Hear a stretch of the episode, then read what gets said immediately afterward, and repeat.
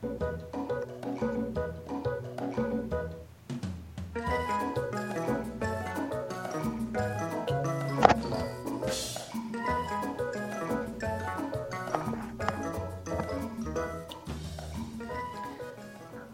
Amigos, buenos días, bienvenidos al podcast de Sabor Esfera, que como le he dado ahí así un poco al botón, esto de editar en directo, hacerlo en directo con Sabor Esfera, no estamos acostumbrados, pues nos hemos comido la intro de nuestra amiga Sandra de la Mamarazzi, pero bueno, Mm, ahí luego la pongo otra vez. Si no, en la edición, en la edición lo, lo reedito y lo subo.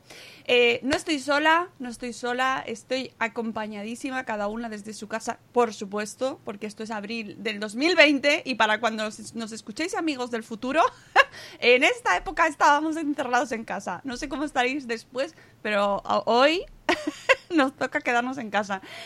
Y hoy tengo compañeras de excepción. Tengo a la que siempre me acompaña en todos los programas, eh, pues estos que hacemos normalmente en el, podcast de Sabor Esfera, ya más editados y más, más enlatados, que es mi amiga Rocío Cano. Buenos días, Rocío. Buenos días que bueno, la otra invitada también siempre está con nosotros. No siempre, porque en los primeros no estaba. Ha sido bueno, los primeros, pero... incorporación de los últimos programas. Lleva como cuatro ya, ¿no? pero para mí es como si ya estuviera toda la vida. Bueno, pero porque está de toda la vida de Sabor Esfera está. Ella es Mónica Cánovas de Mami Stars Cook y blog también. Sí. Buenos días desde ¿Cómo casa. Estáis? ¿Cómo estáis? Pues confitadas. Exacto. En casa. Estamos confitados, voy a ver si y Estamos comparto. confitados y cocinando mucho. Sí, ¿no? Mucho. Posibilidades. De eso ahora hablaremos. Qué maravilla recuperar muchísimas recetas que yo tenía olvidadas por falta de tiempo de ganas, pero que las he ido ahí refrescando. Sí, eh, eso es una cosa que está pasando, está pasando. Y es que estamos cocinando muchísimo y por eso dijimos, venga, vamos a hacer directo de Sabor Esfera y nos ponemos un poco al día. Y luego lo, lo repetiré, pero por favor no os perdáis programón que vamos a tener este viernes en Sabor Esfera. Estrenamos un formato nuevo de directo eh, especial, hacer pan en casa. ¡Toma! Sí, vamos a. Hombre, y a mí que vamos a contar con la sabiduría de Pablo Llanes, del horno de Lucía, y que nos va a ayudar a todos en esta cosa maravillosa que estamos haciendo todos del pan. Toda familia de bien ha hecho pan ya. yo no, yo, no, ¿eh? yo tampoco. pero porque no he encontrado ni levadura ni harina. Harina sí, pero por ejemplo de harina mm, normal no he encontrado de fuerza y levadura mm, ni de panadero ni de la fresca ni yo ninguna. Tengo, yo puedo tener de todo, pero no me ha dado por ahí. Fíjate.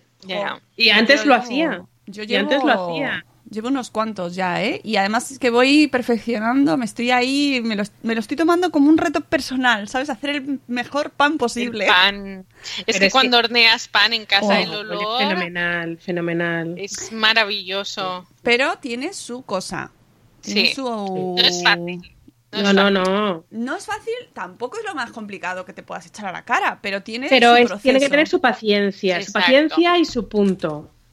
Entonces, para ayudarnos, porque hay cosas, yo por otro- el otro día, por ejemplo, cometí el error de calentar mucho el agua y me pasé en la temperatura. ¿Qué pasó? Que me cargué la levadura. ¿Y La qué levadura. pasó? que el pan No un desastre, no, un desastre. Así que, y mira que llevo años haciendo el pan, pero no- esto nos puede pasar a cualquiera. La cuestión Claro. es que vamos a tener especial pan casero, pan desde casa, el viernes a las 4 de la tarde, eh, podcast en directo y luego subiremos también a YouTube de Saborefera, que creo que lo vamos a estrenar con este programa. Pues muy bien, nunca es tarde. Sí, sí, además vamos a contar Nunca con la ayuda si de Pablo. bueno. Claro que Pablo ya lo está haciendo directamente desde Instagram.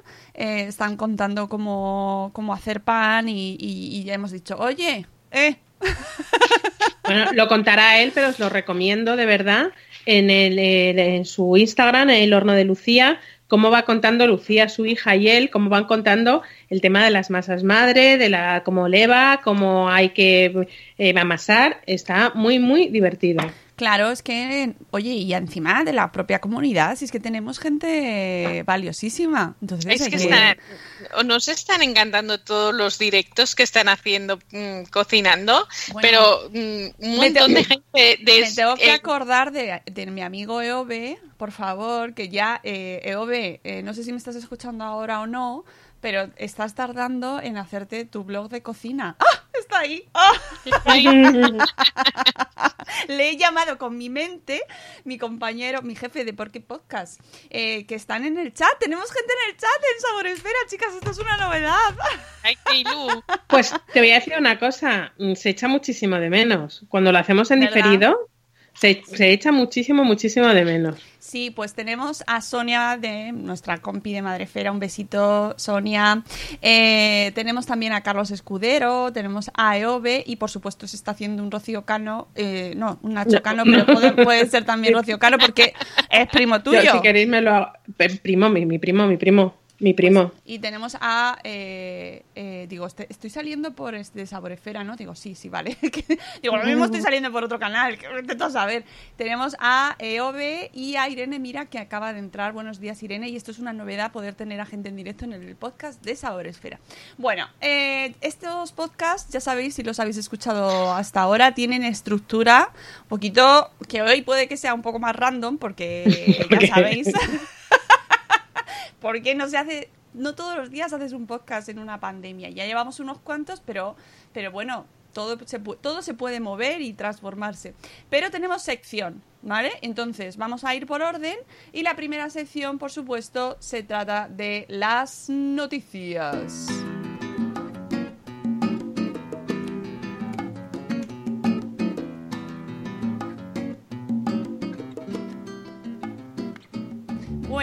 es que me encanta esta musiquita de nuestro amigo. Kevin MacLeod, que este le gusta mucho a Carlos.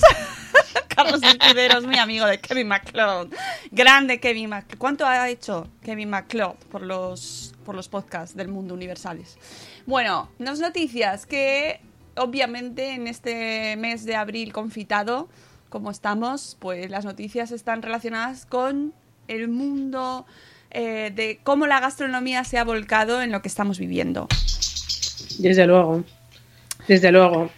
Entonces, hemos recopilado algunas de las eh, so- iniciativas solidarias que hemos encontrado y que, porque claro, eh, los restaurantes, ya lo contamos en el, de marzo, Claro. en, el, en el podcast de marzo, que han tenido que cerrar. Bueno, no, en el de marzo ¿En el de no marzo? habían cerrado todavía. Ah, ¿no? No habían cerrado, habíamos dicho que seguían abiertos que semana, y, que, y decían, eh, es que yo lo he revisado por si acaso, y que nos decían que eh, cumplían con las máximas eh, medidas extremas de seguridad y decíamos que era la oportunidad de ir a restaurantes que nunca, jamás había sido tú. Y decías, joder, pues por ejemplo, David Muñoz, que tenía un montón de lista de espera, pues había habido gente que se había dado de baja por miedo y era el momento de ir si tenías dinero, claro está. Pues justo creo que esa misma tarde o al día siguiente fue cuando los Sí. cerraron. Así que esto de la pandemia es lo que tiene. Un, un día te levantas con una noticia y al día siguiente es otra totalmente otra. diferente.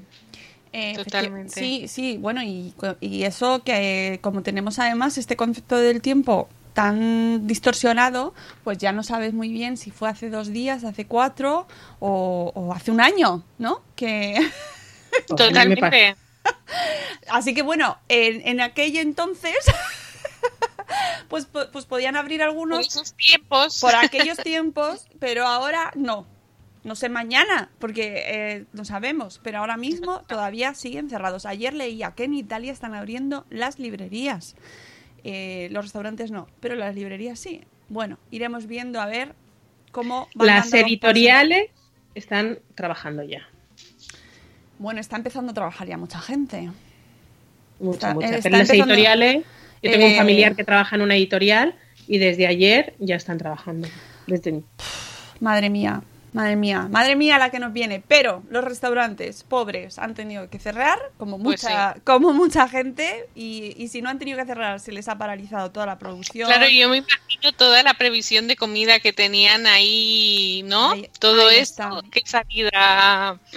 Ahí está. toda la- Y, y una de las cosas que han hecho eh, para intentar ayudar y por otro lado sacar eh, todo ese material, todo ese, bueno, pues ha sido ayudando de alguna manera a sectores que lo necesitaban.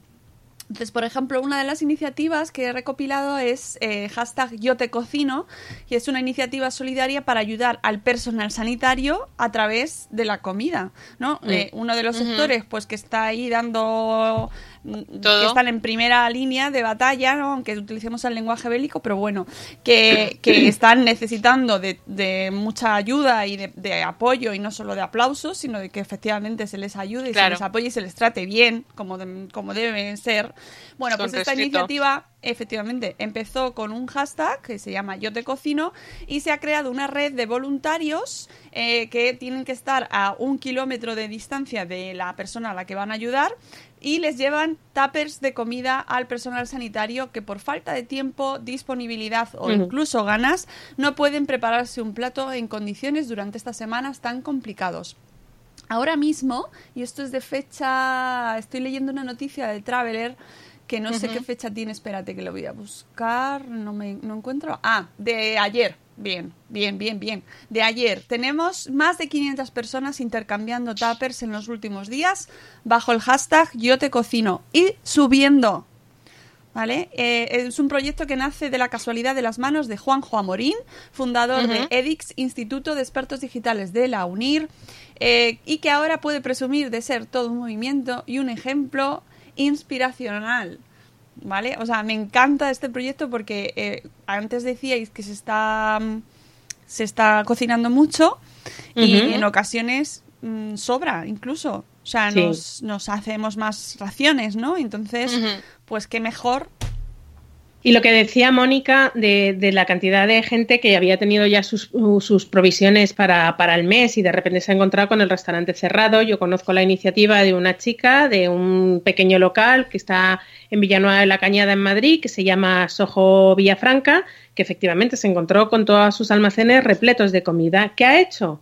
Cocinar para la UME. Está muy cerquita del Palacio de la Nevera, de lo que llaman la nevera, la pista de hielo de Majadahonda, donde se ha convertido en morgue y hace mm, raciones para, para, los soldados de la UME para que puedan comer calentito, porque lo, mm, los prepara y los lleva corriendo y bueno, pues es, un, es la verdad que es de agradecer. Y yo siempre digo, el, el espíritu solidario que, que, tiene España, yo creo que pocos países pueden presumir de esa solidaridad del pueblo español. En, siempre.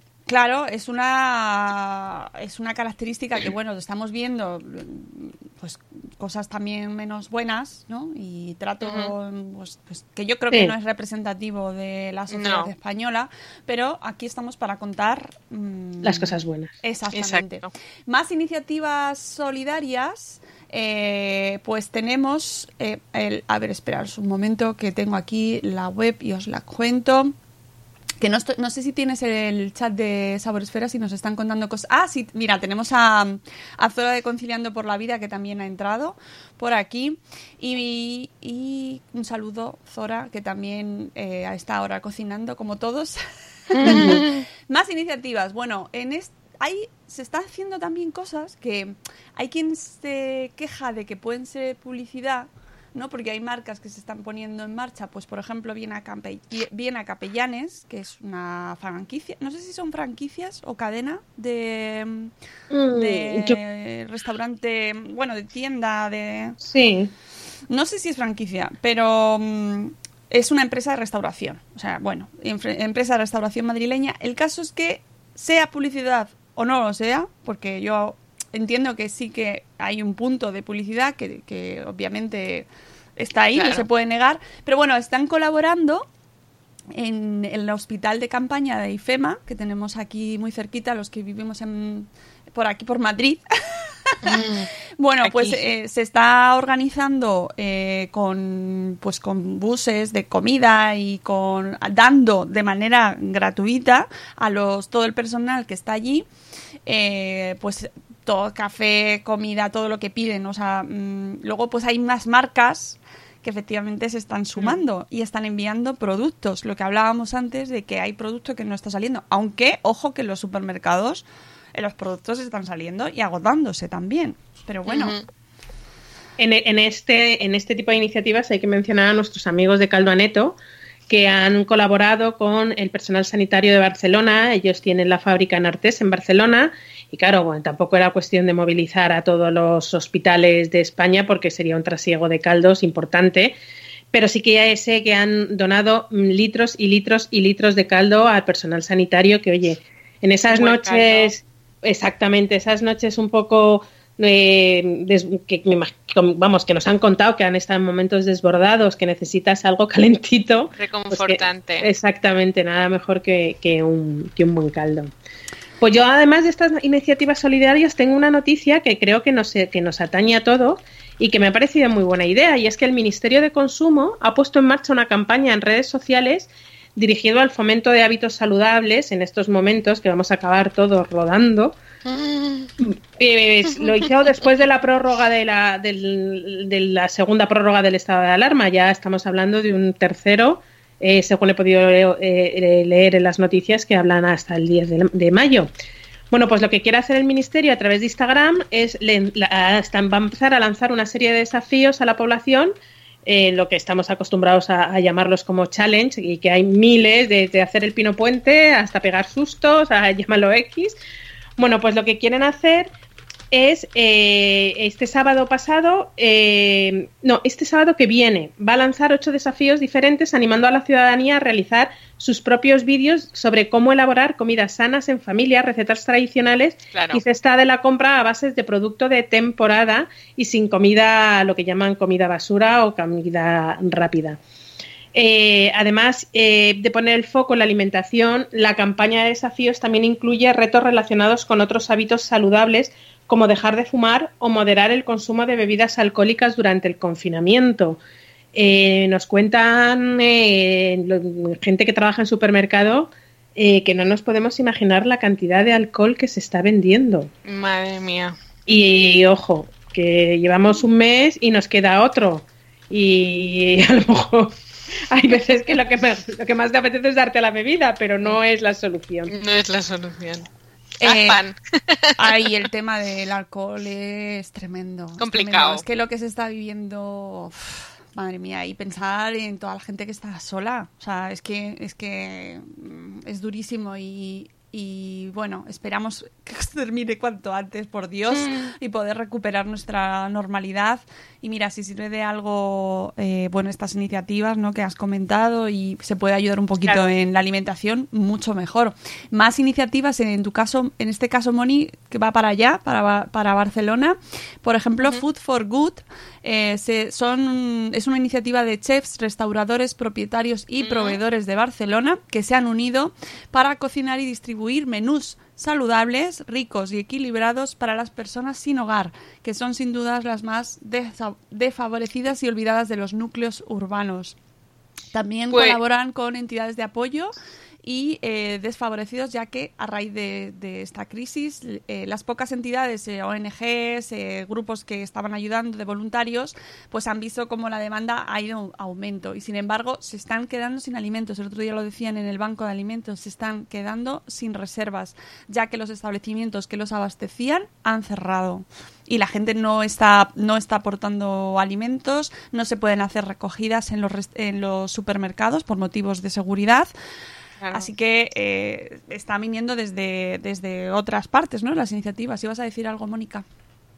Nada, que yo seguía solo mm, en cuanto a esta iniciativa que sigo a un, a un chef de aquí de Barcelona que trabaja en la boquería, que es el Kim de la boquería, y que estaba inmerso en, lo veía en Instagram, en los jueves cocinan para la gente que más lo necesita y, yo cuando, cuando lo veo ahí en sus fotos, en sus stories, pienso, madre mía, mm, qué grandes, ¿no? Qué grandes personas que, que dan su, su tiempo y cocinan para, para ayudar a las demás personas, aun cuando son tiempos delicados para todo el mundo. Sí. Luego tenemos también la Academia Madrileña de Gastronomía, que ha puesto en marcha la, la iniciativa Saldremos Juntos, que su, se, se, basa en buscar restaurantes, cocineros o empresas relacionadas con la gastronomía y coordinar uh -huh. su capacidad de donación de productos y alimentos a los que más lo necesitan a través del Ayuntamiento de Madrid y han trasladado pues toda su base de datos para, para ayudar en, de la manera que, que, sea posible, ¿no? Y coordinarse, que yo creo que sería lo suyo, ¿no? Que se puedan coordinar todos y, claro. y ayudar donde haga falta. En la página online de la Academia Madrileña de Gastronomía tienen un formulario donde todos los que quieran participar se pueden, se pueden unir. Más iniciativas solidarias. El restaurante Verum de Málaga, en colaboración con los 13.000 miembros del Observatorio Malagueño de la Ensaladilla Rusa y el Gazpachuelo, que esto existe. O sea. Yo muy fan, muy fan, me como me gusta la ensaladilla. Ay, a mí también. Y voy a hacer, de hecho, tengo previsto hacerla pronto. Observatorio Malagueño de la ensaladilla rusa y el gazpachuelo, que no se nos olvide. Bueno, uh -huh. pues eh, han puesto en marcha, elaboran una iniciativa en la cual elaboran diariamente 10 kilos de ensaladilla rusa que son enviados a diferentes hospitales que luchan contra el coronavirus y los integrantes del observatorio corren con los gastos. Qué Atención, ¿eh? O sea, sí, sí. Mm, Muy bien. Eh, se están centralizando las labores de reparto de comida en la ciudad de Málaga, en el Hospital Regional y el Hospital Clínico Universitario. Y también el Hospital Materno de, de Málaga. Eh, es que hay un montón, ¿eh? O sea, luego, por ejemplo, el chef José Andrés también, bueno, eh, también. Tiene una ONG que se llama World Central Kitchen fundada por este chef que lleva atendiendo a víctimas de desastres naturales desde hace Siempre. años y que ahora mismo, pues por supuesto, está también eh, ayudando, ha puesto en marcha una operación para proporcionar comida a miles de familias necesitadas. Y nos dice el, el, chef que esto es solo el principio y ya están montando otros dispositivos para llevar comida a hospitales, residencias. Y esta semana, eh, justo porque esto está de hace poco, llegarán a Barcelona y Valencia. En esta operación alimentaria de envergadura, World Central Kitchen reparte más de mil raciones de comida a familias de los sectores más desfavorecidos aquí en Madrid, aquí en Madrid. Y cuenta con con la importante colaboración de Arzábal, donde, se, donde eh, en su cocina central en Vallecas se elaboran los menús solidarios. Eh, bueno, se han unido también otros, otros restaurantes como The Stash, El Cuenco de Pepa y Bulbiza en Madrid. Lo mismo que Fierro en Valencia y el chef Carles Tejedor en Barcelona. Eh, más Iniciativas, es que hay muchas, ¿eh? ¿eh? Food for Heroes es una plataforma compuesta por famosas enseñas de la gastronomía española, Testas tipo que, test tipo que Poke Bar, Grosso Napoletano, Goico Grill, Manolo Bakes, que son los de los Manolitos. Manolitos. Los, Manol, uh -huh. los Manolitos. Manolitos. On, Honest Greens, Tierra Burrito, que abastecen diariamente a varios hospitales madrileños, ¿vale? Esto, esta iniciativa está centrada en repartir comida y abastecen a cuatro hospitales cada día. Y lo hacen de wow. la siguiente manera, dos en la hora de la comida y dos en la hora de la cena. Llevan más de cuatro toneladas de comida y ánimos repartidos por todo el personal sanitario. Eh, y el esfuerzo y la generosidad que está habiendo por parte de todos es difícil de olvidar. Bueno, pues mm, y seguro que nos dejamos, ¿eh? porque seguro. se están organizando de manera local, eh, comunitaria, a nivel de las comunidades autónomas, a nivel nacional. Se está organizando muchísima gente del mundo de la gastronomía y, y sinceramente a mí me parece uno de los sectores que, que mejor se está aportando, ¿eh? sí. apoyando uh -huh. especialmente al sector de la salud. Con todo lo que supone la crisis para ellos. Bueno, que ven cerrados sus locales. Es que es uno de los sectores mmm, más atacados por el COVID. 19. Y que más y que más les va a volver a, claro. a, volver a la normalidad porque la gente yo creo que sí que va a ser un poco reacia a salir en tropel a comer por ahí aunque son las ganas que tenemos eh, y que la hay, economía eh, efectivamente a lo mejor decimos bueno pues, pues no sí, voy a comer sí. eh, Dani García eh, ha, ha, hecho un comunicado que los primeros meses después de que todos volvamos a la normalidad, todo lo recaudado en sus restaurantes irá íntegramente al personal que en estos meses pues Madre se ha visto se ha visto perjudicado, lógicamente, claro. me imagino, no sé si habrá hecho un ERTE o directamente no sé lo que habrá, no lo, no lo ha contado, pero evidentemente se han visto dañados y, y va todo para su personal. Que es- también es muy, muy loable y, y plausible, desde luego.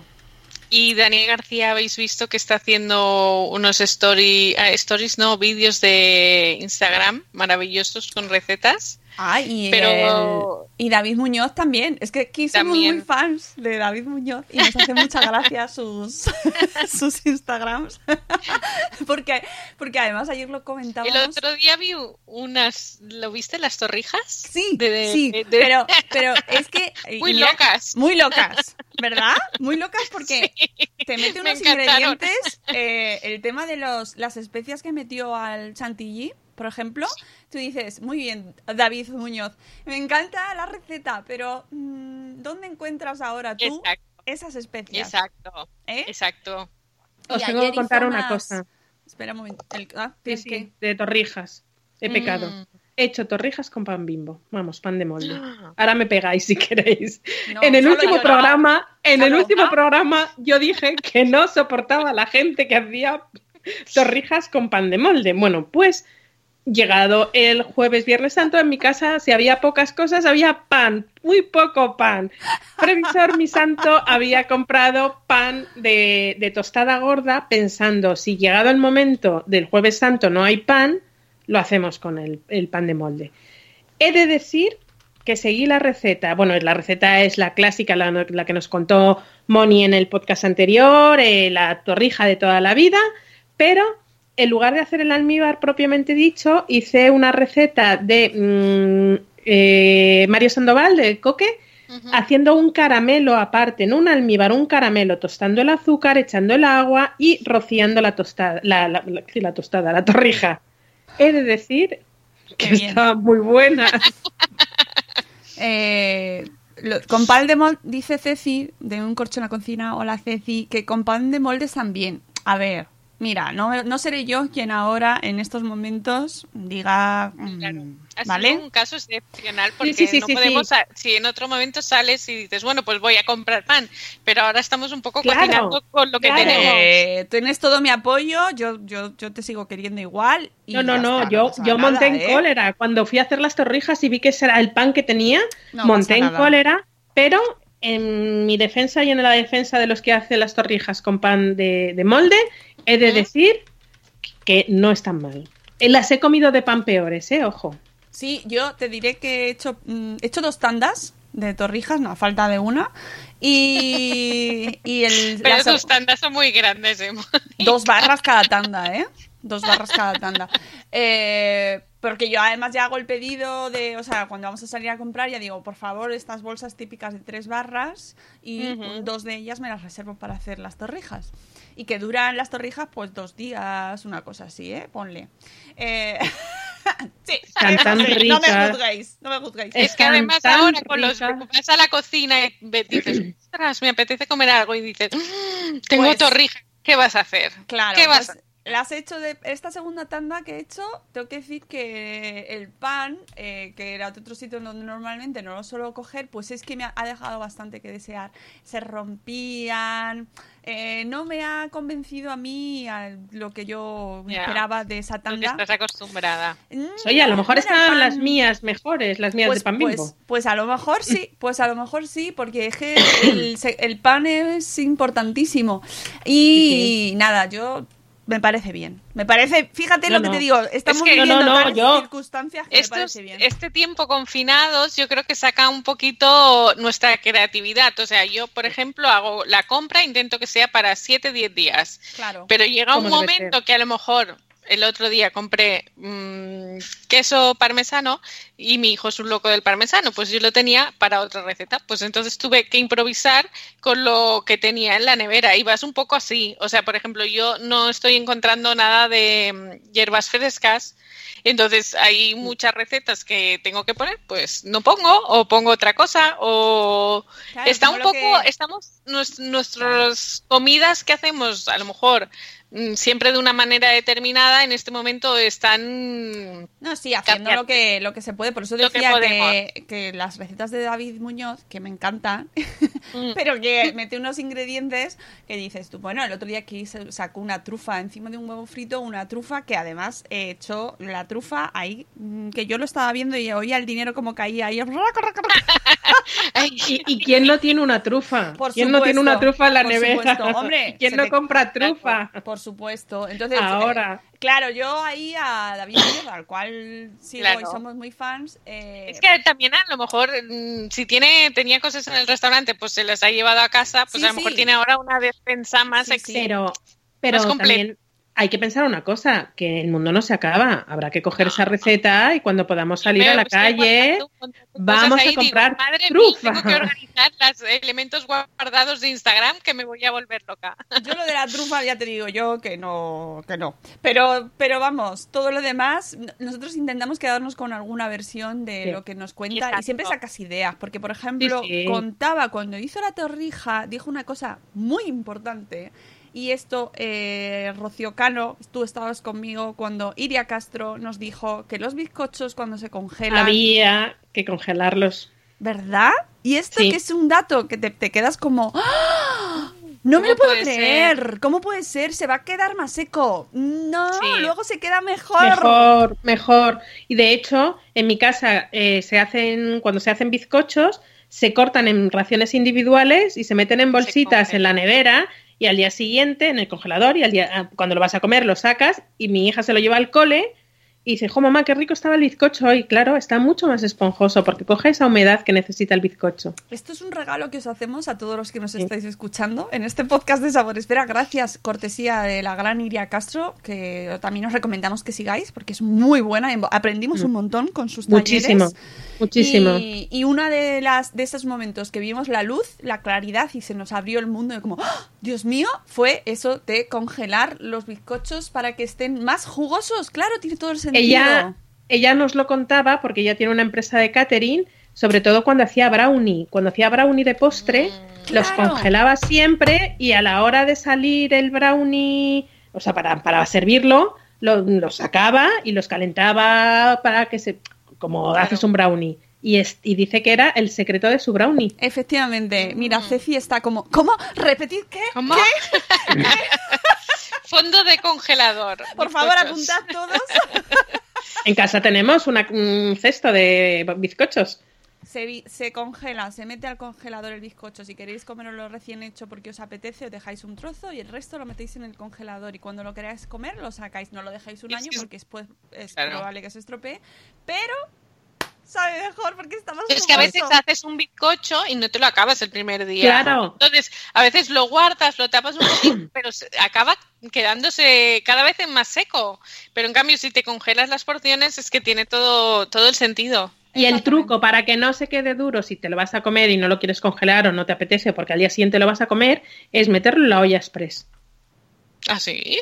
Claro, porque como no tiene aire, no entra nada de aire, lo que te seca el bizcocho Claro. es, la- es el aire.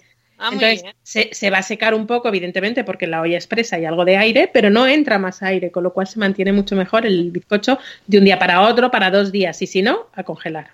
Bueno, Bueno, yo os digo que cuando voy a Mallorca y hago acopio, me congelo las ensaimadas. hombre, Claro. Y, Y yo también. Y, y luego están súper, porque claro, me compro ahí en plan como si no fuera a volver nunca más.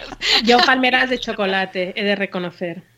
Y, y las tengo y las, voy- las saco un poquito de horno para el puntito y re- como recién hechas. Eh, totalmente, confirmo lo que dices porque yo también lo he hecho, sobre todo cuando son saimadas buenas, eh, Claro. que llevan su grasita y eso luego cuando lo sacas del Mm. congelador y lo dejas descongelar mm, al natural, está, está maravilloso. Bueno, amigas, vamos con la sección de la receta de Moni, que eh, en este caso nos va a traer mm, pues algo muy propio también de estos días, pero que va por supuesto con su musiquita. Vamos con las recetas de Moni.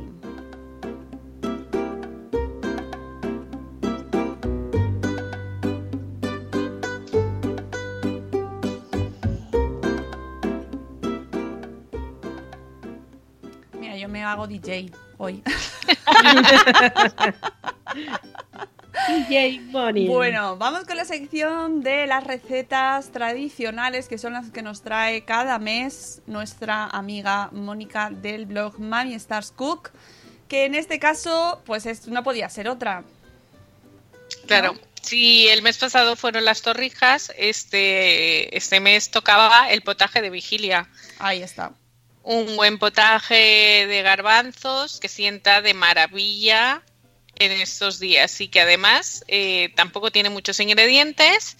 Eh, la receta tradicional obviamente eh, lleva lo más importante, garbanzos, acelgas, bacalao pero que según lo que tengamos luego al final de la receta haré unos puntitos, pues si no tenemos alguno de los ingredientes, pues lo podemos customizar con lo que tengamos en casa para no tener que salir al súper.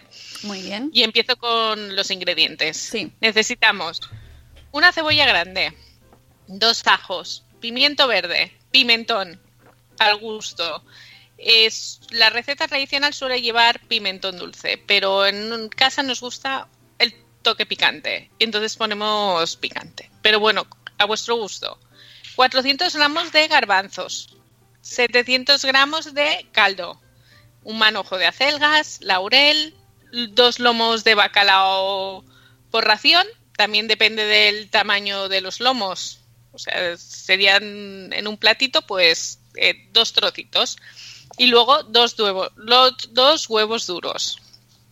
Para la elaboración, lo ideal es que cocinemos nosotros los garbanzos poniéndolos a remojo y luego con mm, a lo mejor si tenéis en unos restos de yo qué sé de la parte verde del puerro de cebolla que habéis utilizado para otras preparaciones una zanahoria pues tener los garbanzos hervidos durante dos horas para que tengan su para que estén bien cocidos. Pero qué pasa pues que en ese momento no tienes en la despensa garbanzos.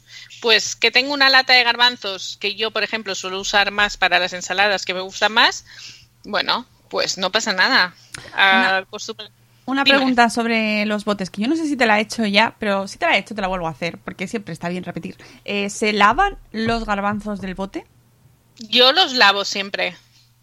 Los lavo mm, porque mi madre los lavaba. Y estoy acostumbrada a verlos en el colador Sabéis que se puede hacer con, el agua de los garbanzos de los botes, ¿no? O sea, que se pueden hacer como claras, imitar a la clara de huevo.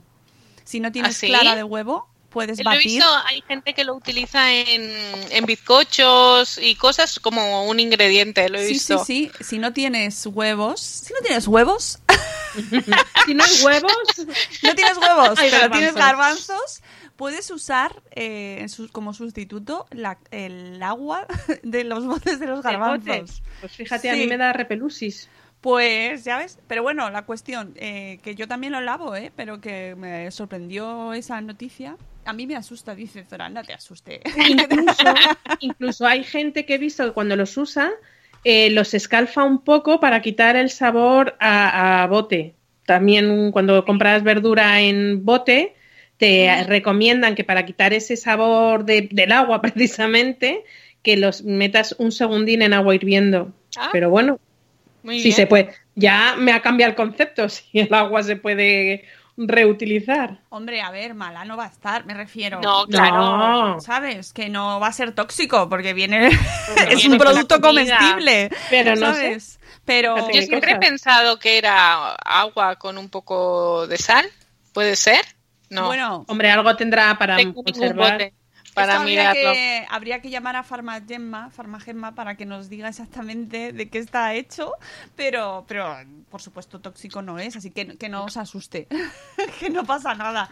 Pero bueno, Yo lo sé que si lo lava... porque tengo, porque tengo la imagen de mi madre que siempre los lavaba. O sea, pues seguimos, es mi principio básico. Sigue. y venga, entonces, siempre empezamos con un buen sofrito, importantísimo. Cortamos el ajo en láminas y la cebolla y el pimiento verde en brunoise o dados pequeñitos, porque la idea es que luego queden integrados en el caldo. Entonces, cuando ya lo tenemos bien sofrito, añadimos los garbanzos, añadimos el caldo, el pimentón y el laurel. Cortamos las acelgas, las incorporamos y chup, chup, chup, chup durante 20 minutos. Antes de apagar el fuego, añadimos el bacalao, cinco minutitos y ya lo podemos servir. Incorpora, probamos de sal. Yo siempre pruebo de sal después de haber incorporado el bacalao, porque como utilizamos bacalao desalado, bacalao desalado, pues esto puede modificar eh, el sabor de nuestro potaje.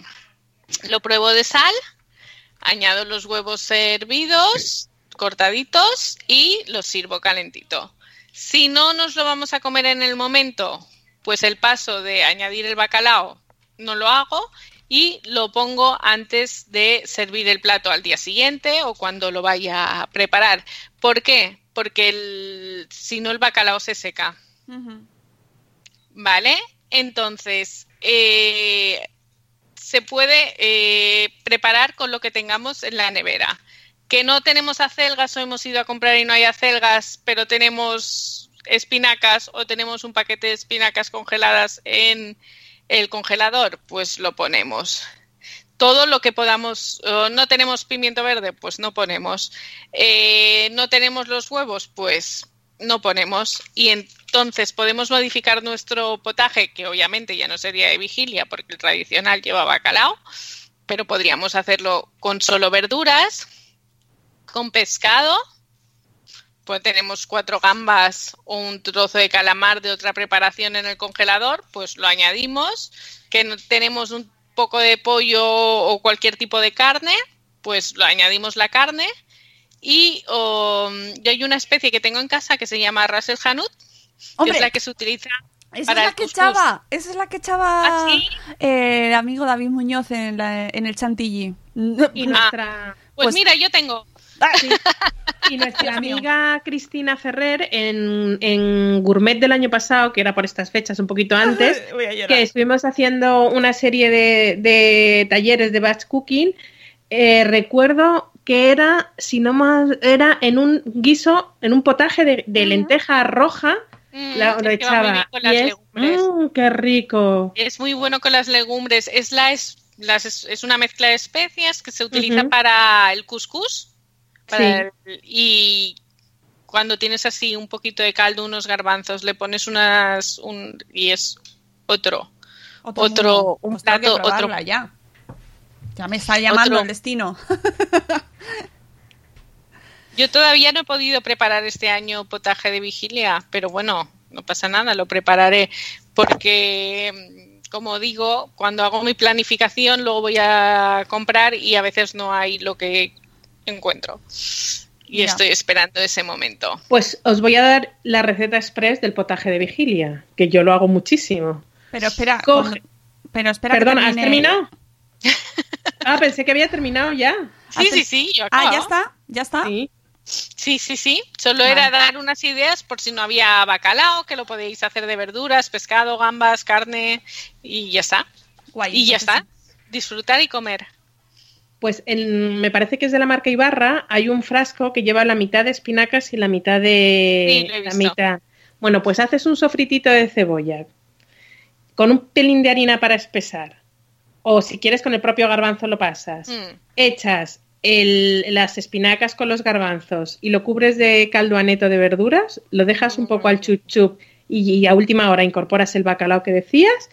Y bueno, es un potaje express. de lo más apañado. Muy bueno. Es que realmente es un plato sin nada, nada complicado, con muy pocos ingredientes y que realmente es uno de esos platos que decimos reconfortantes. Que mm. Mm, te lo comes y qué bueno. Sí, además los platos de cuchara. Uy, Dios mío, tenemos público.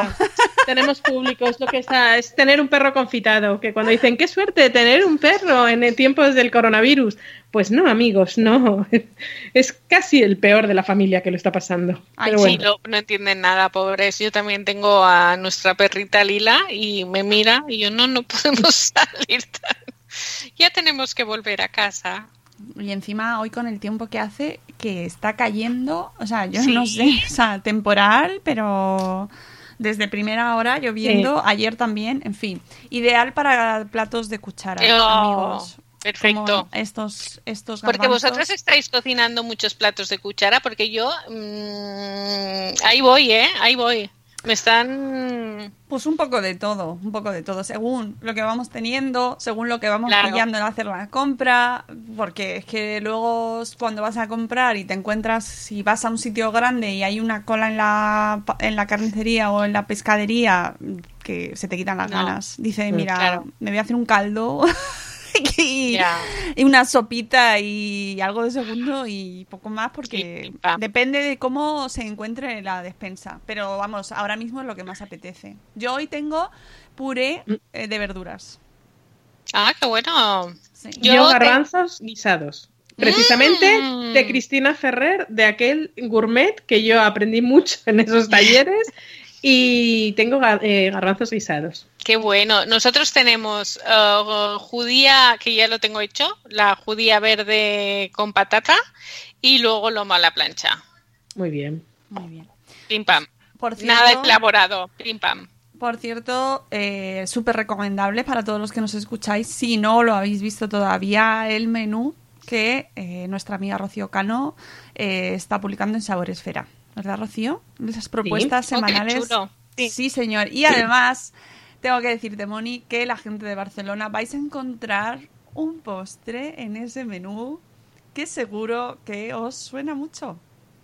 Porque lo habéis comido. Ay. Sí.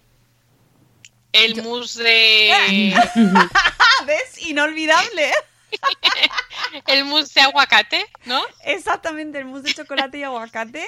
Eh, todos los que estuvisteis en algún evento nuestro, es que ahora no recuerdo exactamente de qué fue. Sí, te voy a decir yo de cuál fue. De la psoriasis. De la psoriasis, en verano hicimos, que fue muy divertido, Sí, fue un verano. ese- que era un Fue- poco Masterchef. Sí, Sí, fue era- todo el día, cocinamos por equipos, cada equipo tenía que hacer un plato y era eh, el- el- la campaña de psoriasis con Novartis mm, no me y te- nos dieron un delantal amarillo Sí, sí. y, que, y tenía un, un claim que ahora mismo no recuerdo, pero sí fue, fue en ese evento que aprendimos a hacer ese mousse de chocolate muy con los aguacate. eventos de que cocinas, ¿eh? Es muy guay. Joder, es verdad, aprendemos un montón, además. Bueno, Vaya. pues eso, que podéis entrar Nunca a... hubiéramos pensado que con aguacate se hubiera hecho. No, la verdad es que no. O sea, eh, y lo tenéis en el, en el menú semanal que nos eh, está proponiendo desde Sabor Esfera Rocío. Y que bueno, pues si sirve para daros ideas, para ayudaros, para planificar la compra de, pues eso, con el menú Claro. y o, ide- o adaptarlo, ¿no? Y probar, Adaptarlo. claro. Pero Claro, bueno, es que es- ahí aunque a veces no hagan las recetas iguales, digo, "Ah, pues esto no se me había ocurrido. Pues mira, tengo esto, pues lo puedo preparar y eso es genial. Exactamente. Bueno, Hay y- que aprovechar este tiempo, que estamos mucho tiempo en casa y que decimos, ay, es que se me pasan las horas lentísimas. A ver, yo entiendo que no hay que hacer un, un plan establecido que al principio como que nos estresábamos. Era, hay que hacer deporte, hay que cocinar, Verdad. hay que hacer el reto de no sé qué, el reto de no sé cuántos, el bizcocho no sé qué, el pan. Es no, verdad. No.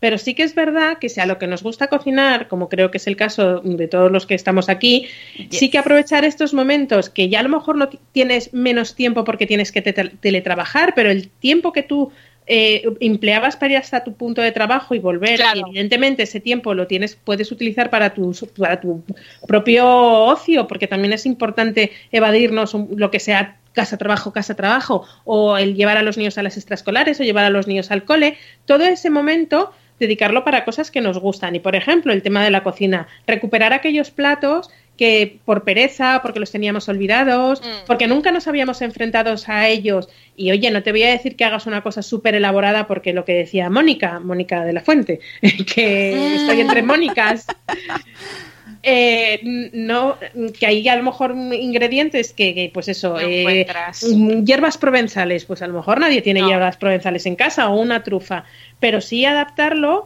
o aquellas recetas. Yo estoy recuperando muchísimas recetas que hacía años que no hacía. Por ejemplo, la pizza casera. Mm, bueno, yo también he hecho varias veces. Pizza casera. Es que además es perfecta, porque en mi caso um, la hacen los niños directamente. Claro. Eso, tú- eso es lo que te iba a decir. A- eh, yo, Yo estoy he aprovechando para meterlos en la cocina más aún, porque les encanta cocinar, que esto está muy relacionado con el tema de la tele que vamos a hablar Sí. ahora. Pero los estoy haciendo cocinar. Yo los voy a sacar, estoy decidiendo, ya he decidido que después de esta pandemia voy a sacar a mis hijos independizados. Ya los voy a poner, ya se van a ir de casa. ¿Sabes? Ya están aprendiendo a limpiar, a cocinar. eh, además, se están haciendo súper responsables y, y con sus tareas y sus cosas. Y yo creo que ya cuando salgan, pues ya es que ya se van a poder ir. Pues ya Sí, está. sí. Y, y ya le están haciendo sus tortitas de plátano, Claro, por ejemplo. sí, sí. Sus bizcochos me ayudan con las torrijas, ayudan a preparar las comidas. Es un momento ideal para ponerlos a cocinar.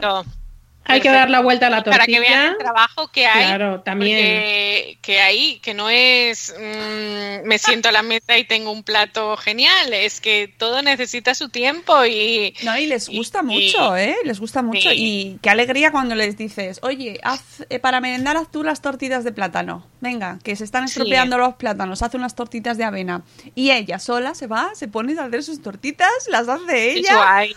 Es importante. Creo que muchas veces tendemos a, so- a sobreproteger a nuestros hijos en la cocina Por porque nos da rápido. miedo. Es que tenemos por- poco tiempo. Claro.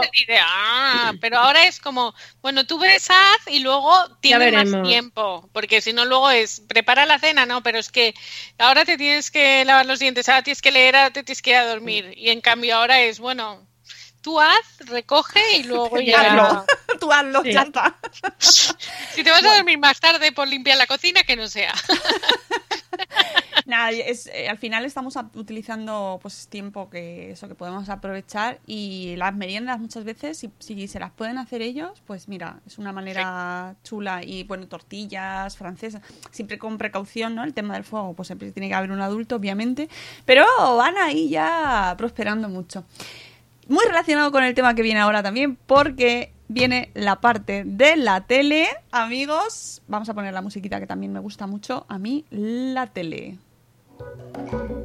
No, esta no es. Espera, esta.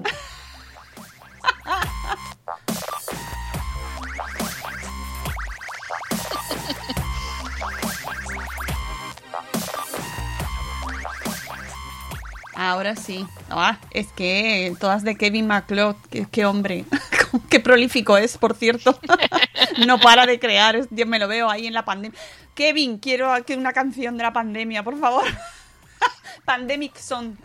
o algo seguro que hay ya. Vamos, Segurísimo, ya hay libros y todo, o sea que, que has andado. Sí, sí. una Y, peli- y prisa. bueno, y, y en HBO, Un Netflix y documental, demás. ¿no? He visto. No, yo, ve- yo veo películas, películas tipo epidemia, Ay, tipo sí, pandemia. y tú dices, por favor, ¿a alguien le apetece ver eso No. ahora mismo si lo estamos viviendo en primera persona? Nosotros pusimos una serie así por casualidad, iba de, de- de- era de zombies, ¿no? Y, pero había muchas cosas eh, mm, que te, te chocaban con la realidad que estábamos viviendo. Y yo le decía, Marcos, a lo mejor no es el momento de ver este No tipo lo es, de... no lo es. Entonces, ¿qué hacemos? Como no queremos ver serie- series o pelis de zombies, de muertos, de hoyos y de confinamiento, por lo menos uh, por aquí, nos refugiamos en mm, programas de cocina. Por ejemplo, aquí es una cuestión de, de que sí, que siempre lo hemos hecho, pero es que ahora quizás el cerebro nos lo pide incluso Sí. más. Queremos contenido, por favor, que nos saque de esto. Recetas, Sí. programa de comida. Mi hija me lo pide. Ponnos algo de cocina, por favor.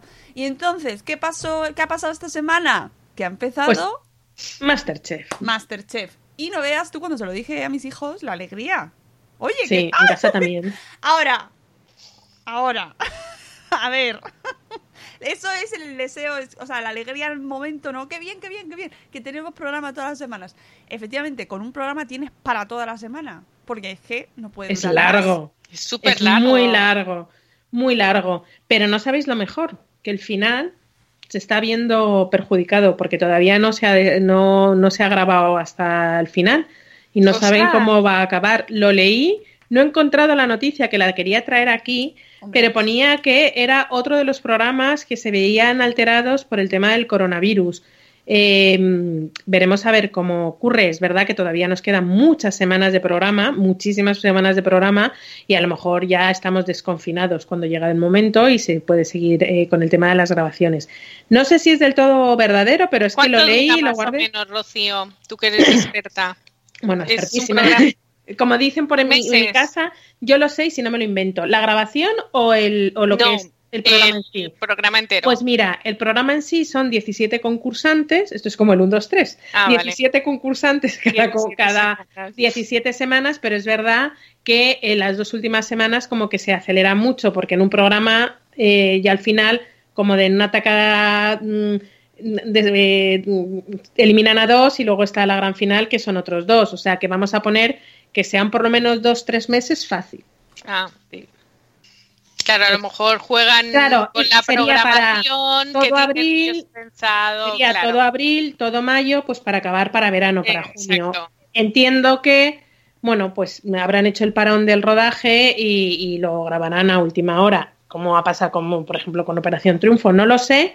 Me enteraré y para el próximo para el próximo programa, que me imagino que acabaremos de salir si todo va bien, porque hablan que saldremos el 11 de mayo, ya lo, lo contaremos. Bueno, pues eh, eso, en fun- eso en cuanto a... Hola Yaiza, que dice que nos pilla de casualidad. Eh, eso en cuanto a la duración, que bueno, yo que quieres que te diga, a mí ahora ya, saber quién gana, pues yo qué sé, Sí, sí. tampoco es una cosa, pero si el caso No, es pasar ahora... entretenerte, el- exactamente. entretenerte. Ahora, o- ¿os ha dado tiempo a ver el que echaron el lunes entero? Yo lo vi ayer, ¿Entero? en ratitos, entero. Yo lo vi en directo, No porque puede sigo- ser. porque sigo con mi. Yo he vuelto a mis horarios mm, de ACA. Eh, lo vi entero, menos eh, la prueba de eliminación final, que ya es verdad que no podía más. Me fui a la cama, debía ser como la una o así, o, o doce y media. Y eh, me quedaban 45 minutos. Y 45 minutos que lo vimos ayer en casa. Entonces lo- me lo he visto entero. Mm, yo no lo a mí no me ha dado tiempo. Creo que no he llegado ni a la hora, ¿eh? O sea, o, o- es que eh, os- intentamos verlo cuando comemos y juntos los cuatro, porque si lo veo yo sola, monta comentáis. la revolución, ¿sabes? Y quieren verlo conmigo y quieren y así, pues tenemos que verlo juntos. Claro, no puedes estar comiendo casi claro, cuatro horas. claro. Entonces hoy seguiré viéndolo y yo creo que hasta el viernes me va a durar. Sí que es verdad que el primero es el más largo de todos, porque es la entrega de los delantales, luego largo la prueba, esa parte. claro. Esa parte sí, yo creo que a partir de ahora será un poquito más corto porque la, Bueno, el- la entrega de delantales es muy largo, que corresponde a la primera prueba que hacen en el, en el plató, pero que es mucho más ligera por lo general. Entonces, bueno. Eh, demasiado largo. Yo, si hubieran hecho dos ediciones, pues tampoco habría pasado nada. Con, o sea, dos, dos programas separados. Dos A mí me parece una barbaridad. de Uno de largo. delantales Claro, y sí, luego... sí. Y bueno, no lo, no lo pude ver entero, pero bueno, lo que vi, pues más o menos eh, hay cosas que me, me dejaron un poco como patidifusa, ¿no? Como mm, sacar ciertos elementos de. Eh, pues un, un vibrador, de repente apareció. Sí. eh, Ay, y un, un columpio. Columpio. Que es que tampoco. Es que no llegué a entender. A cuento de que salían, qué tenían que ver, qué querían decirnos, qué pintaban ahí. ¿Para ver. qué público iba eso? Ese es, el, ese es el tema. A mí es un programa, se supone que es de entretenimiento y se han querido un poco separar de lo que es la cocina en sí. Yo antes de que llegara a España Masterchef, yo lo veía la edición americana, me parece que era, y sí, americana. Y no tenía nada que ver, o sea, se centraban única y exclusivamente en la En cocina. la cocina. Y de hecho, de hecho, luego eh, contaban que las deliberaciones de los jueces eran largas y tendidas. O sea, se está jugando mucho, hay mucho dinero en juego y hay gente que de ahí ha, salido, ha sacado una carrera profesional. Me estoy acordando de Carlos, no recuerdo el nombre, que tiene el, el restaurante que se llama Raíces. Salió de un programa de Masterchef y ahora es su modo de vida. Me estoy acordando de los que llamaban los alcaldes, de Sofía y Víctor, es que no me sé los apellidos, que ahora son pareja, viven en Barcelona y también han sacado de allí una profesión. Entonces, eh, ese momento lúdico que siempre hablamos, que sí, que puede estar muy bien, yo creo que la cocina en sí, como, como, como, como concepto, ya es entretenimiento de por sí. ¿Por qué aderezarlo con esa cantidad de tonterías que no van a ninguna parte? Además yo ayer, eh, yo mm, no suelo verlo porque a partir de las nueve de la noche ya duermo y no lo suelo ver. Lo que puedo seguir es lo que se cuenta en Twitter que me llega al día siguiente, me voy enterando un poquito. Pero entonces yo ayer al verlo en la prueba de delantales, eh, cuando luego pensé, a ver, me sé las personas que hay, sé cómo son las personas que hay, pero no recuerdo qué platos han cocinado. O sea, si era recetas tradicionales, recetas internacionales, no.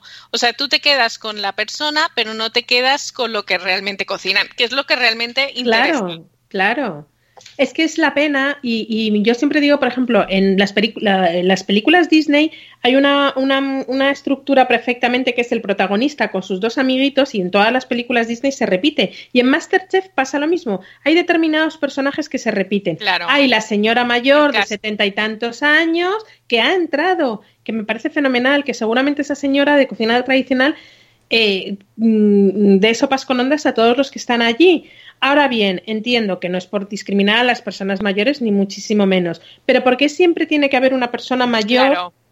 Porque tiene que haber un perfil de, los personas. 8.000 o 9.000 personas. Exactamente. El perfil, de, el perfil del cocinero que es. ¿no? Hay una, hay, un, hay una chica, Sarai, eh, eh, es una chica transexual y cuenta su vida y todo lo que ha tenido que enfrentarse, que yo no es porque sea transexual, que yo no yo me enteré porque lo contó ella pero para mí no creo que dé el nivel para estar en Masterchef, sinceramente.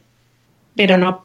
Entonces, es la cuota que tiene que haber, el personaje que tiene que haber, el, prototipo que, tiene que haber para que haya el, pues, el transexual. Hay una chica en silla de ruedas que igual, esa chica sí es verdad que cocina porque se la ve cocinar. Y bueno, pues fenomenal. Pero creo que hay como unos, una serie de estereotipos que hay que cumplir y hacer un programa diverso. Y entonces ya no lo centras en la comida, ya no estás valorando.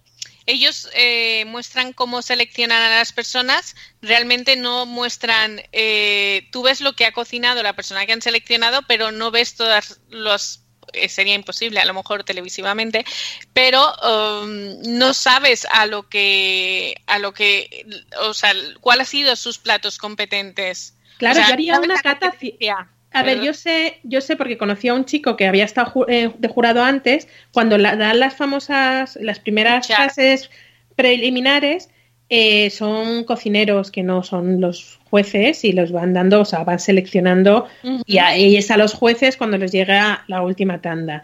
Yo creo que ahí tendría que ser una cata ciega, sin saber quién está detrás, exacto, para valorar el plato en sí, no para valorar. Exacto y que haya diversidad, porque claro, mm, cocinar cocinamos mucha gente, pero cada uno tiene su estilo. Pues que a lo mejor en vez de personas hubiera estilos culinarios. Claro.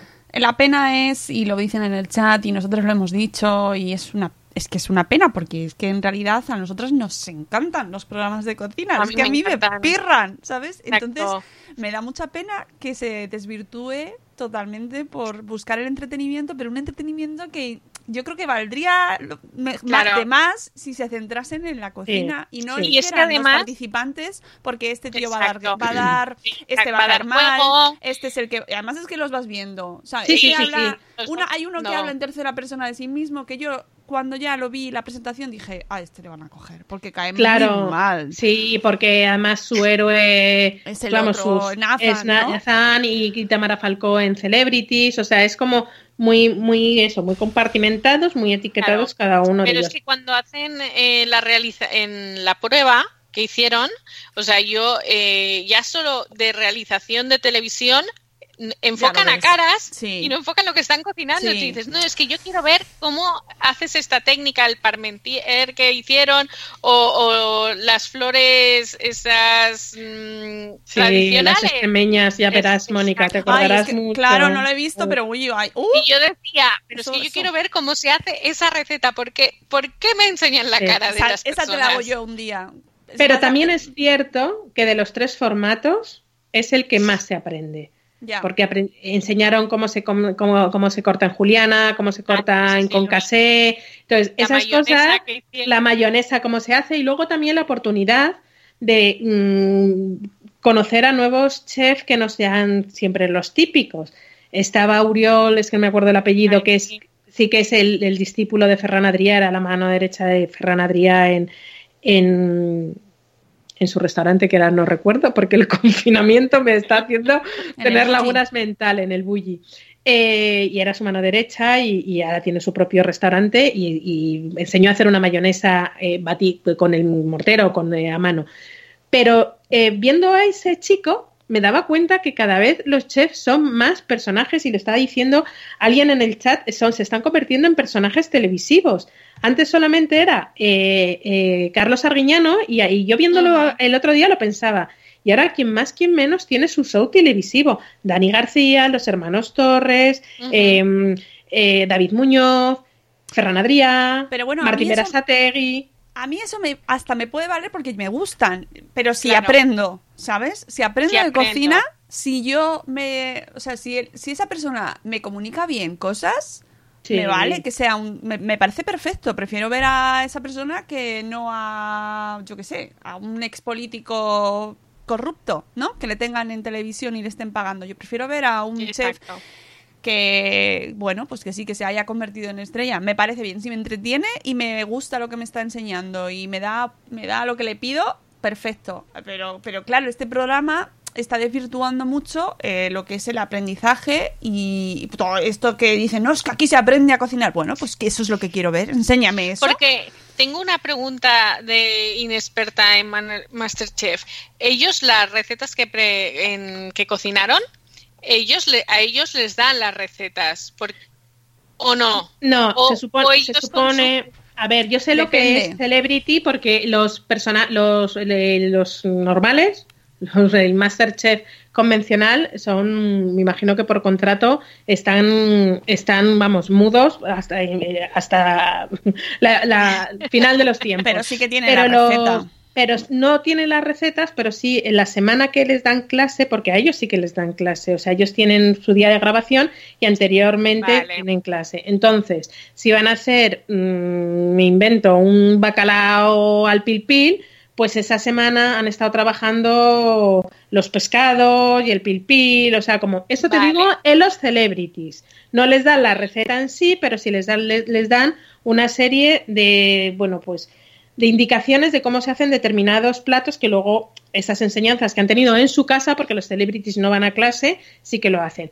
Ahora, estos chicos, que además estos chicos son un poco gran hermano, viven todos bajo el mismo techo en una casa pues mira, mm, sería interesante mm, poder entrevistar nuevamente a alguien de los Masterchef eh, pasados y que nos aclarase eso y a ver si nos lo pueden aclarar. Y es, es que la, es la duda que tuve, porque en el momento en el que tienen que hacer la, que les dicen cada equipo que tiene que preparar una receta, con las flores extremeñas, es, las recetas de las recetas de cocina, pues mira, va saliendo como puedes, pero en la repostería que todo tiene su justa medida y, había un, uno de los chicos que dijo, pero ¿eso qué es? Entonces yo pensé, pues les dará la, la receta porque no se van a poner ahí a probar hasta que salga. Sí puede ser porque había uno que estaba pesando piñones y no sabía pesarlos y sabía exactamente los gramos de piñones que tenía que, las tienen, ¿eh? Yo creo que sí que las tienen, lo que pasa que, no es tanta sorpresa, o sea, más o menos tienen que saber un poco lo que les viene, porque a ver, eh, y Había uno de los platos que era la sopa de cebolla. Pues, te puedes imaginar que una sopa de cebolla, caldo, cebolla. Y que no mm, pasaría nada. Es ah. decir, a mí no me importa que no se que tengan la receta, porque nosotros tenemos todas las recetas en nuestra casa y, no las reproduces igual, ¿sabes? No, totalmente. La mano la tienen que poner ellos. A mí que y, ni de madres a hijos. Por ejemplo, mira, eh, hablábamos antes de la ensaladilla rusa mi hermana, mi madre y yo hacemos la misma receta de ensaladilla rusa eh, que es la de mi madre. Y eh, mi, mi, hija y mis sobrinos y nuestros respectivos maridos saben perfectamente quién ha hecho ese día la ensaladilla rusa. Y es la misma receta, los mismos ingredientes, eh, la misma cocina, porque es cuando es en verano y saben perfectamente quién ha puesto la mano. Y solo todo exactamente igual, pero es verdad que tú a lo mejor el punto de cocción de la patata se te pasa siempre o pues aquí me imagino que también, me imagino la habilidad de cada uno de hacer la receta o bien al pie de la letra, en caso de repostería, que siempre es recomendable, o bien cada uno el, toque personal. A mí, hablando de repostería que me he ido, no me pareció bien que se presentara Mónica Bardem. Ah, ya, eso yo... ¿La han cogido A mí no me parece. No, no la han cogido. Ah, pues Lo yo siento por adelantaros, No, pero no, no, me pareció bien. No me pareció bien. No me pareció bien porque juegas con la baza de ser una persona conocida, juegas con la baza de ser una persona que haya que ha tenido un restaurante, porque era la dueña de la bardencilla, y no me pareció bien. Y sabiéndolo, porque ojo, puede ser que no lo sepas, pero no me creo que Samantha Vallejo Nájera viviendo en Madrid no supiera que Mónica Barden había tenido la bardencilla. No me lo creo. Ya, no, No sé, bueno, creo. a mí lo que me sorprende es que al final no haya entrado, porque bueno, si, me- si hubiera entrado sí que hubiera dicho, "Jo, pero esta mujer, ¿por qué no se va a Celebrity, sabes? Que sería su sitio. Pero ya, Claro. pero ya quitó un sitio en la final. Vamos, en, en, en, en ese momento quitó. Por eso os digo el- el- los estereotipos que a mí no me pareció bien. Dije, no puede ser. Yo pensé que se le van a cargar en el primer momento que era lo suyo, no esperar al final. Y estoy convencida que en esos 8.000 personas, o 7.000 o 5.000 las que se han quedado fuera, no me creo que no hubiera nadie más preparado que, que Mónica Bardem. Ahí yo creo que se valieron un poco del apellido. Bueno, y, y- y que no he visto todavía quién ha entrado en la final, pero hubo gente que co- les dieron el, el delantal blanco, que a mí personalmente me pareció que se lo daban por el carácter que tenían y porque iban a dar juego. Claro. Pues y no eso. por Y la porque receta. realmente Vamos. no, dem- no demuestran. eh, ellos preparan una receta que. mm, Yo, por ejemplo, mm, me sale genial el arroz, pero podría ser que todo el resto de platos me saliera mal. Y si preparo el arroz, pues a lo mejor, claro, que, que hubiera a lo mejor otra dinámica de saber Sí. un poco esa persona cómo se maneja en entre fogones. Y que ya iremos viendo ahí eh, durante las semanas, ya lo contaremos en el programa de mayo, pero como metan más contenido más adulto, se lo van a cargar, porque Ya. directamente Porque vamos a que dejar de es verlo. para ver en familia, ¿no? No, no, es que esto, vamos, me, pa- yo es que no entendía nada, es que no entiendo qué pinta eso ahí. Y en otras ediciones ya lo han hecho con los flirteos y con ahora este, con el otro, que... Bueno, allí no voy a hacer spoilers, pero Ya, Ay, ya, ¿no? Sí, ya, había ya. una que estaba ahí que se quería ligar al lado. Que, Ese es muy- ya. Bueno, bueno, pero, pero que no lo hagan, Pero- por favor. Pero tú cómo haces la bechamel?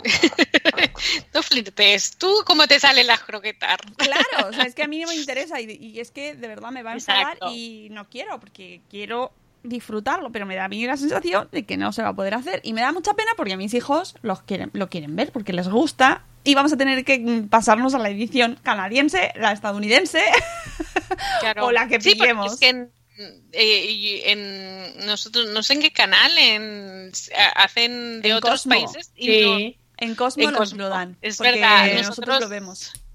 y, y no es así. No, no, Eso y no. hay, y hay otras opciones. Nosotros seguiremos apostando por programas mucho más divertidos donde eh, está basado más en la cocina, pues eso, como Nail It, el... eh, ahora está también Zumbo Dessert, también estamos ahí dándole. Todo lo que sean postres en esta casa triunfa. Y afortunadamente en Netflix y en otras plataformas de streaming tienes oferta para aburrir de programas de cocina divertidos en los cuales pues hemos aprendido cómo hacer los macarons, lo que son los Oh, qué buenos, eh, qué los buenos. Me buñuelos. encantan. Bueno, que hay oferta disponible y que si Masterchef, que no me gustaría, pero si Masterchef em- se empeña eh, en seguir por ahí por la línea de, de mezclarlo, pues tendremos que hacer como con el Celebrity, de- o sea, como con el Kids, que directamente no se ve en esta casa. Porque ese directamente me niego a verlo. Y, Mm. mi- y ni- nada, nada, ¿eh? O sea, me niego porque me, indigna muchísimo ese formato, muchísimo. Y es una pena porque podría sacar cosas de ahí seguramente los niños, pero no, me, me niego rotundamente. Así que Masterchef, si me estás escuchando. No os lo carguéis, no os los carguéis, por favor. Que es una pena porque ves la versión americana, te Claro. gusta mucho más, pero no aprendes, no, o sea, aprendes muchas cosas, pero yo el sirope de arce, pues pasa un poco como la trufa, el- que no o lo el- tengo a mano. O el típico, es que to- to- el filete este que hacen el solomillo, lo preparan. ¿Cuántas veces habrán hecho el solomillo este que está, lo hacen con mantequilla y lo hacen todas las ediciones varias veces? Y ya llega un punto que dice, "Ah, por favor, que necesito ver cosas. Cosas nuevas. Y la aquí". creme brûlée, que es la crema catalana nuestra, que la hacen también de otra manera, o cocinan todo con mantequilla, no utilizan Sí. el aceite de oliva. Claro. Pues esas sí. cosas te da pena porque sí que aprendes más de cocina, pero no a nuestro mm, a nuestro método, nuestro, nuestra dieta mediterránea. Y me sigo quedando con la edición americana. O sea, hay un, hay un capítulo, no me acuerdo qué edición es porque, como tienen millones, cuando deshuesan, cuando parten un pollo y lo cortan cada parte de la manera en la que tiene que hacer, que lo hace el chef Ramsey en, no sé, dos, minutos, pues pero Mira, es para ponértela y verla una y otra vez cómo lo hace el tío, cómo corta por aquí, por ahí, no sé qué, va poniendo sus partes y les obligan a los concursantes a hacerlo todos ellos. Esa parte, eso me encanta. Aquí se supone que lo hacen, pero nadie lo enseña. Claro, dejan el pollo, destripan al pollo, dices, Dios mío, ese pollo, cómo ha quedado, o, te digo pollo, como te digo una merluza, eh, como te digo, desplumar un ave, que también ha habido casos. Entonces, mejor que te enseñen cómo se hace y luego que ellos lo tuvieran que replicar. Pero bueno, vamos a ver cómo se... O sea, es que realmente tú ves cómo, cómo trabajan ellos en equipo y el plato ya elaborado. No ves eh, cómo como los ingredientes, pues mm, sería interesante, pues si no lo, si ellos quieren mantener el, los personajes, pues que a lo mejor eh, vayan poniendo como subtítulos que pongan para una buena crema de cebolla es importante mm, pochar. Eso lo hacen en la final. En la final sí que lo hacen, pero ya nos tenemos que aguantar todavía un par de meses. Pero que pongan pochar la cebollita a fuego lento hasta que... Y entonces tú vas viendo a los personajes, pero vas aprendiendo. En fin, bueno, iremos viendo cómo va el programa. nos iremos quejando. Seguramente. ¿O no? ¿O no? en positivo? ¿O no? A lo mejor no, no, pasa nada. Y yo insisto que, a pesar de todo, agradezco poder evadirme durante cuatro horas, que es una barbaridad de tiempo, pero bueno, me sirve para disfrutar ese rato que, pues, es, por lo menos estás un poco fuera de todo lo que estamos viviendo que, madre mía, madre mía, madre mía, un rato que no estamos viendo a un ministro en la tele, que es raro, porque pues los tenemos a todas horas. Y ahora hacer la prueba, ir a la tele, lo entendéis, y seguro que tenemos un ministro. Ya está, una rueda de prensa, seguro. O si no, a un puñado de eh, periodistas que se han hecho virólogos en 10 minutos. Mira, es que me, indigna tanto eso, es que no puedo, ¿eh? Y el otro día habían llamado en Telecinco, que está, está cubriéndose de Gloria Telecinco. Es que no sé para qué veis la tele. Yo no, no, veo la no, no, o sea, horrible, pues para quejarme, Rocío, pues tengo que dar, dar constancia, soy notario de la realidad. Y el otro día llevaron a Cristina Cifuentes,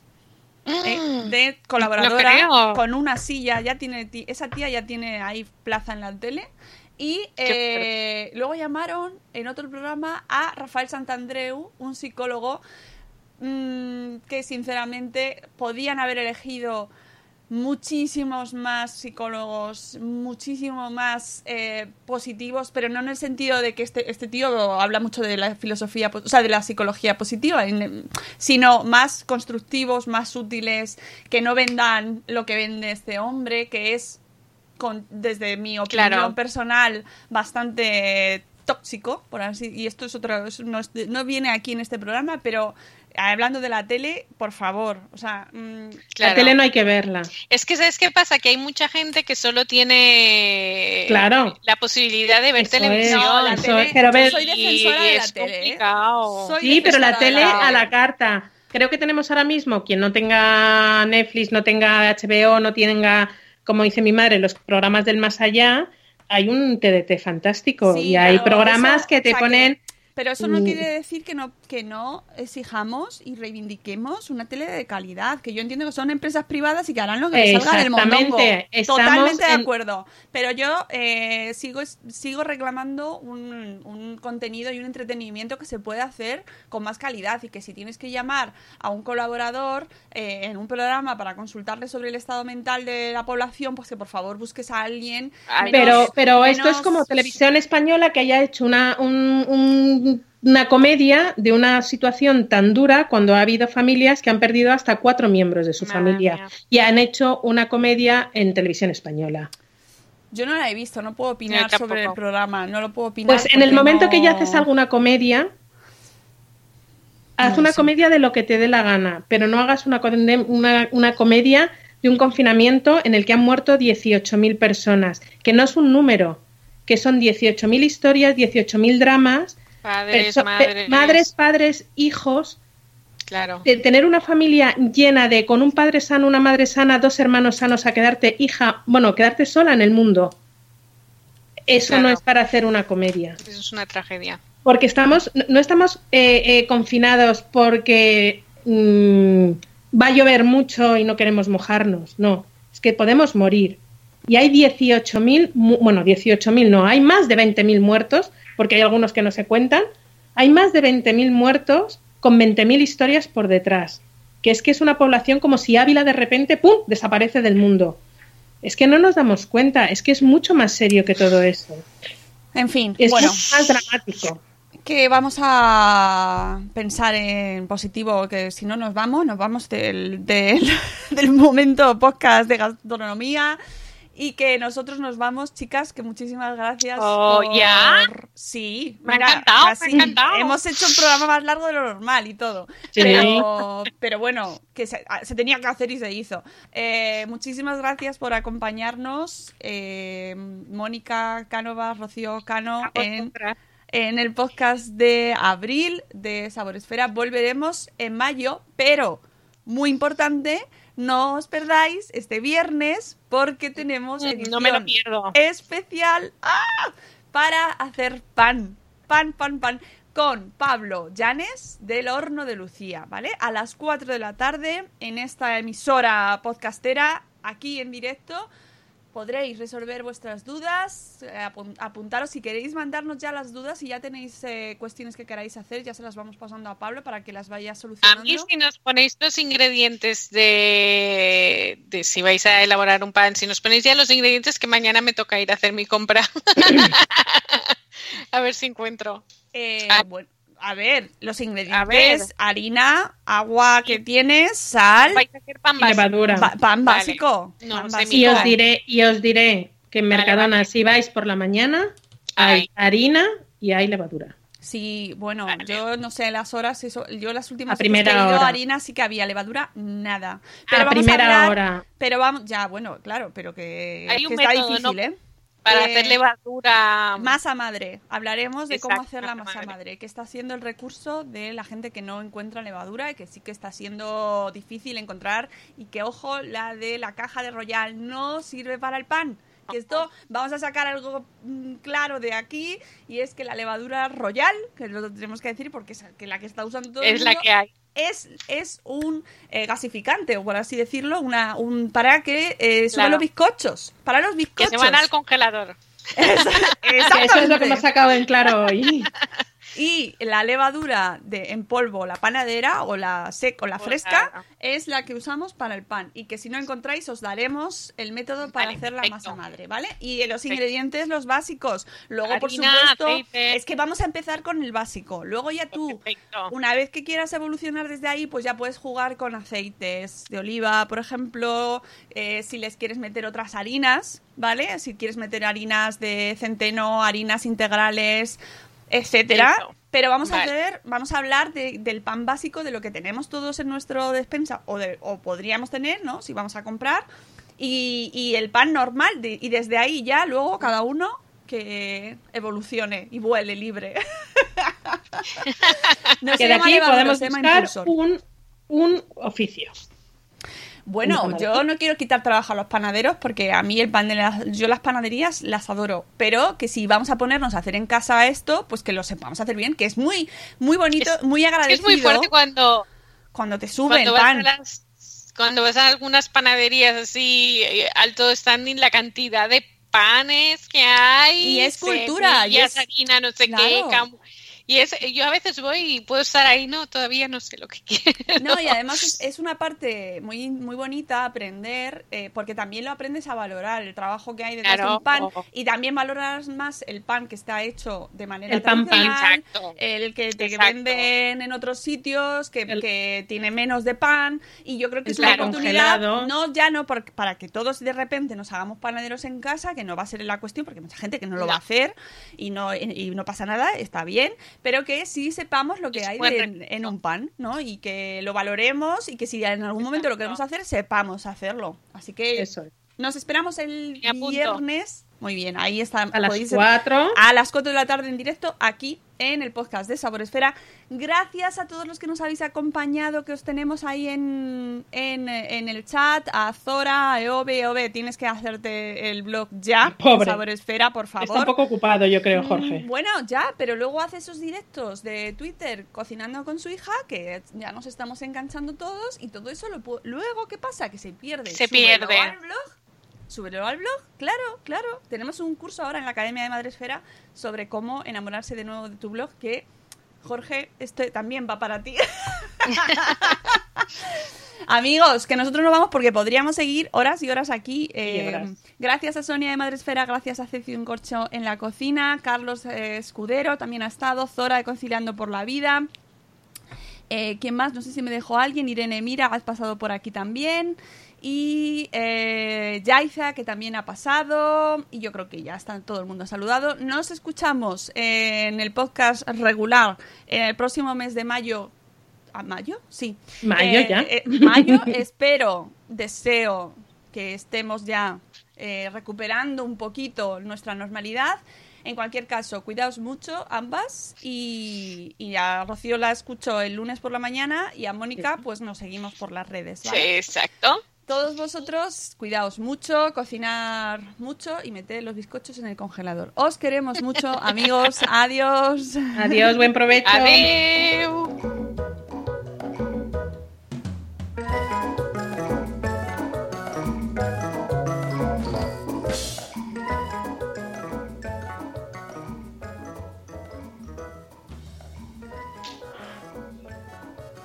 Geico asks, How would you love a chance to save some money on insurance? Of course you would. And when it comes to great rates on insurance, Geico can help. Like with insurance for your car, truck, motorcycle, boat, and RV. Even help with homeowners or renters coverage. Plus, add an easy to use mobile app, available 24 hour roadside assistance, and more, and Geico is an easy choice.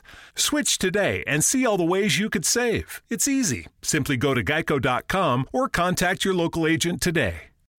We're doing spring break this year, and my crew is more than ready. Some of us are hitting the beach, others have their eye on the slopes. Now, I'm a guy who likes to travel safer, so I've invited along some special companions COVID 19 vaccines and booster. Yeah, those guys. A smooth ride is a team effort. That's how you win spring break. A safer spring break starts with your COVID 19 vaccines. Visit vaccines.gov to book an appointment.